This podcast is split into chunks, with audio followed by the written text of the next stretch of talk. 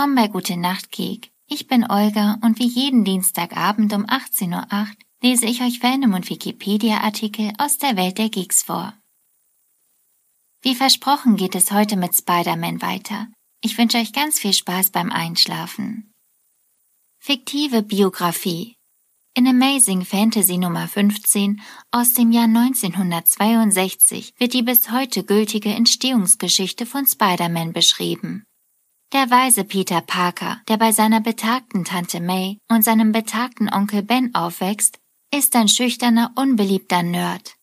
Nach dem Biss einer radioaktiv verseuchten Spinne entwickelt er verschiedene Superkräfte, die proportional vergrößerte Kraft, die Geschwindigkeit und Wendigkeit einer Spinne, die Fähigkeit, Wände zu erklettern und einen Spinnensinn.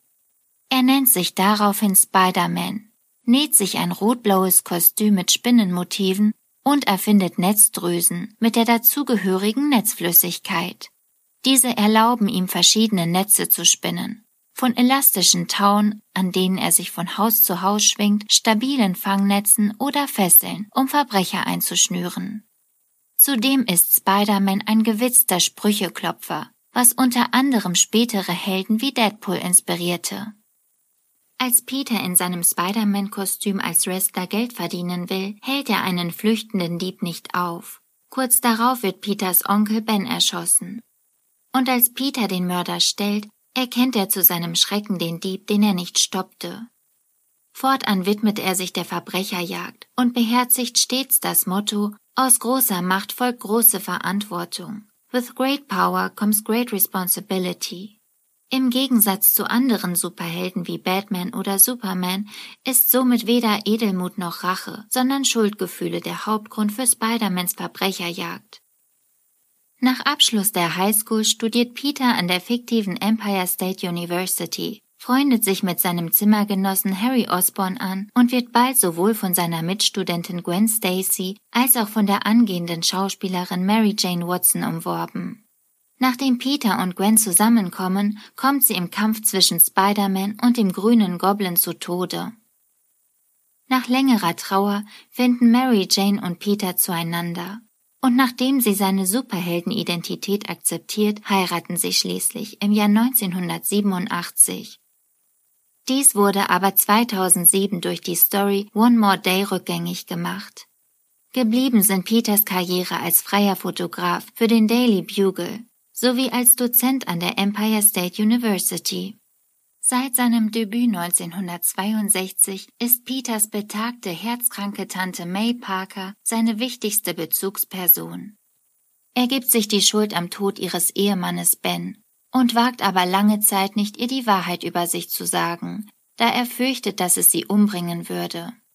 Erst später, im Jahr 2002, erfährt Tante May seine Geheimidentität und verzeiht ihm seine Untätigkeit vor Onkel Bens Tode. Ebenfalls seit Anfang der Comics verkauft Peter Fotos von Spider-Man, das heißt von sich selbst, an den Spider-Man hassenden Zeitungsboss J. Jonah Jameson. Nachdem Tante May 2009 Jamesons Vater heiratet, ist er ironischerweise Spider-Mans Verwandter. Innerhalb der Welt von Marvel Comics ist Spider-Man als prototypischer Einzelkämpfer bekannt, der vom Establishment, verkörpert durch J. Jonah Jameson, gehasst, aber von der Bevölkerung geliebt wird. Dies spiegelt sich in seinem inoffiziellen Spitznamen Friendly Neighborhood Spider-Man deutsche Version die freundliche Spinne aus der Nachbarschaft wieder. Trotzdem ist Spider-Man seit den 1960er Jahren mit Johnny Storm aus den Fantastischen Vier befreundet, was sich zum Teil damit erklären lässt, dass beide damals die einzigen Teenager-Superhelden bei Marvel Comics waren und ist öfter in Crossovern mit Daredevil und Wolverine zu sehen. Als Superheld steht Spider-Man einer Reihe von Superschurken gegenüber. Als sein Erzfeind gilt der grüne Goblin oder grüne Kobold Norman Osborn, der als erster Bösewicht Peter Parkers Geheimidentität herausfand und seine Freundin Gwen Stacy in den Tod schickte. Spider-Mans Kampf gegen den grünen Goblin ist der Kernpunkt des Films Spider-Man. Dieser Status wird durch die zweite Inkarnation des grünen Goblins, Harry Osborn, Norman Osborns mental instabiler Sohn verstärkt gegen den Peter besonders ungern kämpft, da Harry in seiner Zivilidentität sein bester Freund ist. Dieser Zwist war der Fokus des Films The Amazing Spider-Man 2, Rise of Electro. Ein weiterer Erzfeind ist Dr. Octopus, der sein Debüt 1963 machte und historisch einer von Spider-Mans ältesten Gegnern ist. Er war der erste Superschurke, der Spider-Man in einem Kampf besiegte und ist mit seinen mechanischen Armen ein ebenbürtiger Gegner für Spider-Mans Kraft, Agilität und Kletterfähigkeiten. Spider-Mans Kampf gegen Dr. Octopus war Fokus des Films Spider-Man 2. Als dritter Erzfeind wird ab den 1990er Jahren Venom gezählt, der sämtliche von Spider-Mans Kräften hat und der erste Gegner ist, auf den dessen Spinnensinn nicht reagierte. Der Kampf von Spider-Man gegen Venom war Schwerpunkt des Films Spider-Man 3.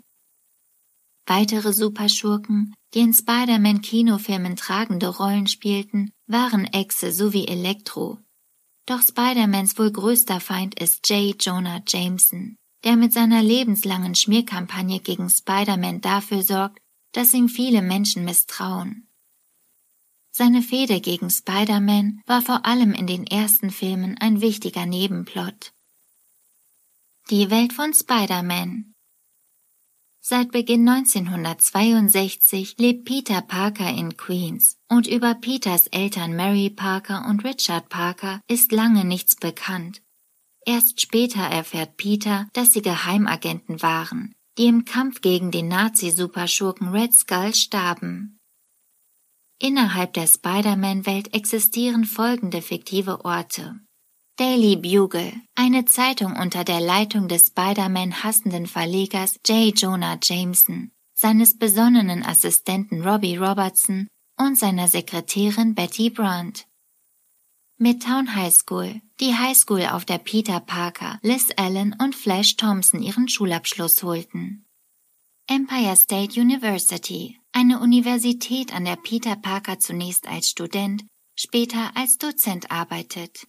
Flash spielte in der dortigen Footballmannschaft. Oscorp, der mächtige Chemiekonzern des zwielichtigen Norman Osborn, des Superschurken Grüner Kobold bzw. des Grünen Goblin. Figuren in der Welt von Spider-Man Liz Allen Sie ist auf der Midtown High School eine Mitschülerin von Peter Parker. Sie ist die Freundin von Flash Thompson. Später interessiert sie sich auch für Peter, nachdem er mit Betty Brand zusammenkommt. Als sie mit der Highschool fertig waren, musste Peter als Spider-Man auf der Zeremonie gegen ihren Stiefbruder, den Molten Man, kämpfen. Jahre später trifft sie als Ehefrau von Harry Osborne Peter, der mittlerweile mit Mary Jane zusammen ist, wieder.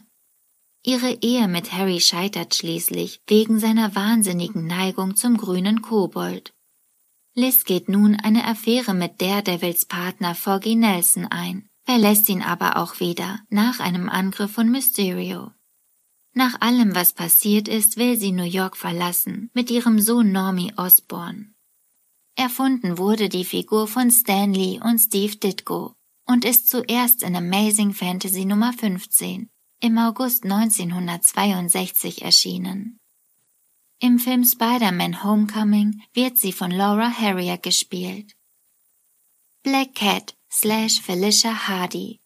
Sie ist eine Diebin im Katzenkostüm und hilft Spider-Man oft gegen das Böse. Außerdem zeigt sie eine besondere Zuneigung zu Spider-Man. Geschaffen wurde die Figur von Marv Wolfman und Keith Pollard, Erstmals erschienen in The Amazing Spider-Man Nummer 194 im Juli 1979. Felicity Jones porträtierte Felicia Hardy in The Amazing Spider-Man 2 Rise of Electro. Betty Brandt. Sie arbeitet im Daily Bugle und verliebt sich in Peter Parker. Doch die Liebe endet, nachdem sie anfängt schlecht über Spider-Man zu denken weil er mitverantwortlich für den Tod ihres Bruders ist. Später heiratet sie ihren Kollegen Ned Leeds. Fast wird sie vom Sin Eater getötet, kann aber entkommen. Nachdem sich herausstellt, dass ihr Mann der Bösewicht Hobgoblin ist, wird sie verrückt. Während des Inferno-Events wird sie vom alten Freund Flash Thompson und Spider-Man gerettet, nachdem sie von Spider-Klonen attackiert wurde. Als die Schriftstellerin Deborah Whitman schlecht über Spider-Man schreibt, gibt Betty Informationen an die Konkurrenzzeitung Daily Globe preis. Nachdem der Daily Bugle-Chef J. Jonah Jameson einen Herzinfarkt erlitt, hätte Betty wieder eine niedere Rolle in der Zeitung erhalten. Aber Peter konnte eine fiktive Verbindung zu Marlon Brando herstellen, was sie wieder interessant machte. Dennoch schreibt sie nun selbstständig einen Blog und ist mit Flash zusammen. Auch sie ist von Stan Lee und Steve Ditko für The Amazing Spider-Man Nummer 4 im September 1963 erfunden worden. In der Sam Raimi Spider-Man-Filmreihe wurde sie von Elizabeth Banks dargestellt. Im Film Spider-Man Homecoming wird sie von Angourie Rice gespielt. Carly Cooper Sie war mit Lily Hollister und Gwen Stacy befreundet. In der New York Police Departments Crime Scene Unit ist sie Offizierin. Sie findet einen Spider-Tracer und vermutet so auch eine Gruppe von Mördern zu finden, die Spider-Tracer-Killer. Später muss sie zusammen mit ihrer Partnerin Nora Winters die Stadt vor Dr. Octopus retten. Durch einen Kampf, in dem auch Mr. Negative involviert ist, erfährt sie, dass ihr Vater nicht der gute Polizist ist, wie sie es immer dachte. Es kommt zu einem Date mit Peter, dieses wird aber gestört, weil der Verbrecher Tombstone angreift. Nach einem Kampf mit Spider-Man kann dieser inhaftiert werden. Die Liebe, die während der Handlung von Spider-Man Brand New Day begonnen hat, wurde dann mit Höhen und Tiefen in Spider-Man Big Time fortgeführt. Nachdem sie nach den Ereignissen in Spider Island erfuhr, dass Peter Parker sie belogen hat und dass er Spider-Man ist, verlässt sie ihn. Nachdem Octavius in Dying Wish die Identität von Peter Parker angenommen hat, konfrontiert dieser Carly Cooper. Sie wird von einer seiner Tentakel getroffen und muss ins Krankenhaus. Als der neue Bürgermeister Jameson mit Spider-Man Hände schüttelt, merkt sie, dass etwas nicht stimmt und recherchiert nun, was mit dem echten Peter Parker geschehen ist. Sie ist in den Storylines The Superior Spider-Man und Dead No More The Clone Conspiracy mitverantwortlich, dass Peters Bewusstsein regeneriert wird. Hierzu stellt sie sich ihrer alten Freundin Lily Hollister und Norman Osborn.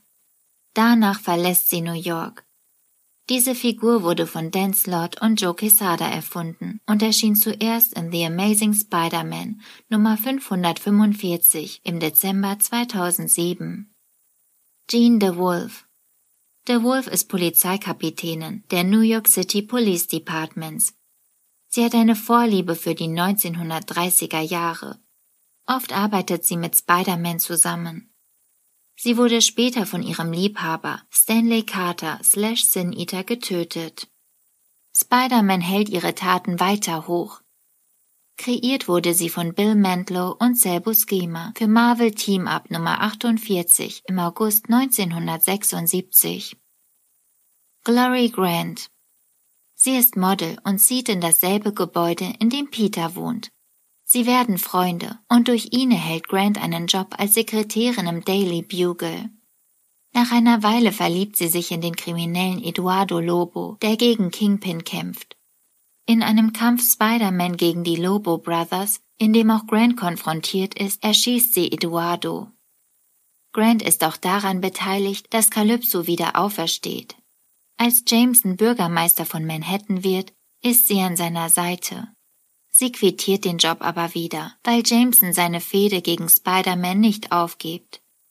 Zuerst geschrieben wurde sie von Gary Conway und gezeichnet von Russ Andrew für The Amazing Spider-Man Nummer 140 im Januar 1975. Veröffentlichung in Deutschland in Deutschland wurde Spider-Man ab Mitte der 1960er bis in die frühen 1970er Jahre zum ersten Mal unter dem Titel Die Spinne im Bildschriftverlag kurz BSV in der Reihe Hit Comics in loser Reihenfolge, ohne jeden chronologischen Bezug veröffentlicht. Anschließend wurde die Serie neu und in chronologischer Folge vom Williams Verlag aufgelegt Nummer 1 von 1974 bis Nummer 137 von 1979. Allerdings ließ auch Williams Lücken entstehen. So erschien beispielsweise die US-Ausgabe Nummer 29 von Amazing Spider-Man nicht im Williams Verlag, da bei Marvel USA die Originaldruckvorlagen nicht mehr vorhanden waren. Diese Nummer wurde einfach ausgelassen. Kurioserweise ist genau diese Nummer Inhalt des ersten Comics des BSV, Hit Comics Nummer 1 von 1966, Danach übernahm Ende der 1970er bis Mitte der 1990er der Condor Verlag die Fortführung der Reihe, der allerdings zu seinem Vorgänger eine größere Lücke ließ. Außerdem wiesen die deutschen Adaptionen durch den Condor Verlag erhebliche qualitative Unterschiede und inhaltliche Lücken zum Original auf. Diese Diskrepanz ließ sich auf teilweise fehlerhafte Übersetzungen, aber auch auf umfangreiche Text- und Bildkürzungen zurückführen. Hier war nicht zuletzt das von Conda hauptsächlich verwendete Taschenbuchformat die Ursache. In den USA erschienen die Comics von Spider-Man wie nahezu alle Comics im größeren Heftformat.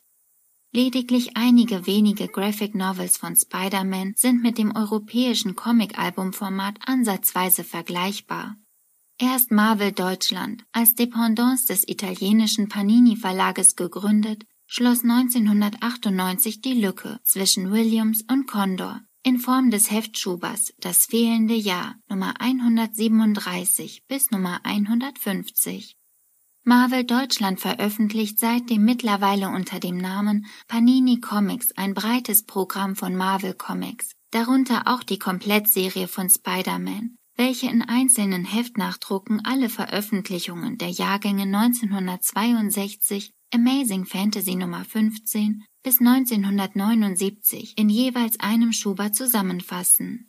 Darin sind auch die zweite erfolgreiche Spider-Man-Serie, The Spectacular Spider-Man, sowie Spezialhefte, darunter die Spider-Man Annuals enthalten, Seit 2005 erschienen die frühen Spider-Man-Comics in korrekter Reihenfolge als Sammelbände unter dem Titel Marvel History Spider-Man.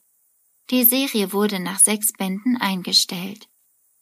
Spider-Man-Serien Spider-Man hatte mehrere Auftritte im Fernsehen. Die erste Cartoonserie wurde 1967 von Ralph Bakshi produziert, mit den Stimmen von Bernard Cohen und später Paul Souls. In Japan gab es in den 1970er Jahren eine Realfilmserie von Spider-Man, bei der er für asiatische Filme typisch einen riesigen Roboter, ähnlich dem der Power Rangers, als Hilfsmittel hatte. Es gab danach Mitte der 80er und Anfang der 90er Jahre noch zwei Versuche, die Spider-Man Realfilmserie wiederzubeleben, die jedoch scheiterten. Im Gegensatz dazu hat es zahlreiche Spider-Man-Animationsserien gegeben. Die mit Abstand erfolgreichste hierunter war New Spider-Man, die ab 1994 im Auftrag von Fox produziert wurde. Die Geschichte der Serie orientierte sich stärker an der Comicvorlage als jede andere. Dennoch gab es entscheidende Unterschiede. Fox übte recht strenge Zensur wodurch etwa die Erwähnung, geschweige denn die explizite Darstellung des Todes einer Person verboten wurde. So konnte beispielsweise der berühmte und folgenreiche Tod Gwen Stacys keinen Eingang in die Serie finden. Und allgemein wurden die Wörter sterben, töten und ähnliches, wenn unumgänglich, durch bedeutungsähnliche Wörter wie zerstören zu ersetzen versucht. Auch durften die Kontrahenten in Kämpfen nicht die Fäuste benutzen. The Spectacular Spider-Man ist eine aktuelle Umsetzung in animierter Form für das amerikanische Fernsehen, entwickelt von Victor Cook und Greg Weisman, mit Erstausstrahlung am 8. März 2008. Vom Stil her basiert diese Version sehr stark auf den originalen Geschichten von Stan Lee und Steve Ditko mit einer ähnlichen Mischung aus Action, dramatischen Momenten, Komik sowie Highschool-Leben. Es werden aber auch Elemente aus anderen, aktuelleren Umsetzungen genutzt. Vom April 2012 bis Januar 2017 wurde die Serie Der ultimative Spider-Man im englischsprachigen Raum ausgestrahlt, die vom Charakterdesign auf der Ultimate Version basiert, jedoch von der Story stark abweicht. Zudem ist die Serie von einer durchgehenden Slapstick-Atmosphäre gekennzeichnet, wobei die Ernsthaftigkeit der ursprünglichen Comicserie, besonders die Charakterisierung Spider-Mans durch sein Verantwortungsgefühl, größtenteils verloren geht. Im Sommer 2017 startete die neue Serie, die einfach Spider-Man betitelt ist und ersetzte der ultimative Spider-Man auf Disney XD. Verfilmungen Im Jahr 1973 wurde der Film Drei de Vadam ohne Genehmigung Marvels produziert. In diesem Film spielt Spider-Man den Bösewicht und kämpft gegen Captain America und Santo. Von 1978 bis 1979 wurde die Fernsehserie The Amazing Spider-Man mit Nicholas Hammond in der Hauptrolle produziert. Drei Doppelfolgen dieser Serie wurden in Deutschland als Kinofilme gezeigt und vermarktet. Mit dem Kinofilm Spider-Man, der 2002 in die Kinos kam, feierte Spider-Man seinen bis dahin größten Popularitätszuwachs. Die Verfilmung von Regisseur Sam Raimi und Tobey Maguire in der Hauptrolle nahm sich zwar einige Freiheiten, wurde aber vom breiten Publikum dennoch euphorisch aufgenommen. Bis August 2002 spielte der Film weltweit 807 Millionen US-Dollar ein. Die Fortsetzung Spider-Man 2 erschien 2004 und war mit einem weltweiten Einspielergebnis von 771 Millionen US-Dollar ebenfalls außerordentlich erfolgreich. Der Film gewann den Oscar für die besten visuellen Effekte. Spider-Man 3 startete am 1. Mai 2007 in Deutschland, drei Tage vor dem US-amerikanischen Start, nachdem er zuvor am 17. April 2007 seine Weltpremiere in Japan gefeiert hatte. Er erreichte ein weltweites Einspielergebnis von 890,5 Millionen US-Dollar, was ihn zum erfolgreichsten Teil der Trilogie machte und ohne Inflationsbereinigung auf Platz 22 der Liste der erfolgreichsten Filme beförderte. Mit einem Budget von 258 Millionen US-Dollar war er der bis dahin teuerste Film. Der Start der Dreharbeiten zu Spider-Man 4 wurde zunächst wegen Streitigkeiten über das Drehbuch verzögert. Schließlich stoppte Sony die Produktion komplett und verzichtet von nun an auf die Besetzung Tobey Maguire, Kirsten Dunst und Regisseur Sam Raimi. Zukünftige Spider-Man-Filme sollen die Hauptfigur wieder als Highschool-Schüler zeigen. The Amazing Spider-Man feierte am 28. Juni 2012 Premiere mit Mark Webb als Regisseur und Andrew Garfield in der Hauptrolle als Peter Parker. Am 3. Juli 2014 erschien das Sequel The Amazing Spider-Man 2 Rise of Electro. Nachdem der Film hinter den finanziellen Erwartungen zurückblieb, vereinbarten Sony und Disney, Spider-Man rund erneuert in das Marvel Cinematic Universe einzuführen. Tom Holland bekleidete erstmals im 2016 erschienenen The First Avenger Civil War die Rolle des Spider-Man, bevor er 2017 in einem Solofilm unter der Regie von John Watts in die Rolle zurückkehrte. Auch im Film Avengers Infinity War war er wieder als Spider-Man zu sehen. Das war's mit Spider-Man für heute. Ich hoffe, ihr seid schon am Schlafen und am Träumen. Ich freue mich aufs nächste Mal und wünsche euch eine gute Nacht.